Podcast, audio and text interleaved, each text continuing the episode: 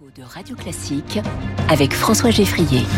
Au travail, au travail dès le lundi matin avec Quentin Périnel. Bonjour Quentin. Bonjour François, bonjour à tous. Journaliste Figaro avec nous et ce matin vous évoquez un moment pas spécialement agréable à vivre mais qui est parfois nécessaire. Mmh, eh oui François, un moment particulier et précieux qui est aux antipodes d'ailleurs des tendances en matière de management qui ne sont que bienveillance, gentillesse et souplesse, dit-on. En tout cas, ce matin je vais vous faire l'apologie d'une certaine forme de conflit en entreprise. Attention, pas de la dispute stérile et cupide, hein. je vais pas vous vanter les charmes de la prise de bec grotesque qui est souvent liée aux égaux, à une situation qui est pourtant monnaie courante, hein, très triviale. Ce matin, à contrario, il s'agit de saluer un acte légitime et souhaitable que l'on pourrait appeler simplement une mise au point. François, mmh. juste une franche discussion.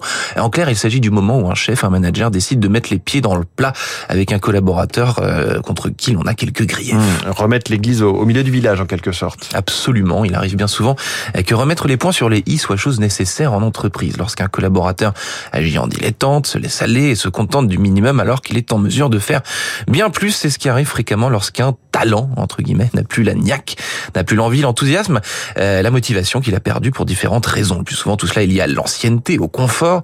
Selon un article publié dans les pages du Financial Times, euh, lorsque l'on fait le pari de la loyauté envers un seul et même employeur et que l'on s'assied plusieurs années consécutives dans les mêmes fauteuils de bureau, cela accroît le risque de s'endormir, de s'affaisser, de perdre l'envie. La Harvard Business Review nous dit qu'il suffit qu'un individu, un supérieur, intelligent et inspirant, nous remonte les bretelles pour que cesse quasi instantanément cette envie d'hiberner cela s'appelle le conflit productif. Conflit productif, donc c'est une recette en quelque sorte. Oh, presque, François. C'est d'ailleurs un plat qui se mange froid hein, et qui fonctionne euh, si elle s'applique avec ces trois ingrédients essentiels. Je parle pour le coup au manager, de la fermeté, des remontrances et l'envie de provoquer le sursaut de l'intéressé euh, grâce à des arguments imparables préparés à l'avance, toucher l'ego de l'intéressé sans l'insulter évidemment et sans l'humilier. Sans l'humilier, il s'agit de lui redonner l'envie d'avoir envie. Justement, je parlais au manager, mais sachez que François que l'impertinence d'un salarié envers son N plus 1 n'est pas chose interdite non plus. Hein. C'est ce que nous apprend une décision judiciaire datée du mois dernier et publiée sur le site du Figaro. Emploi, la liberté d'expression fait partie intégrante des priorités du droit en France, qu'on soit manager ou salarié.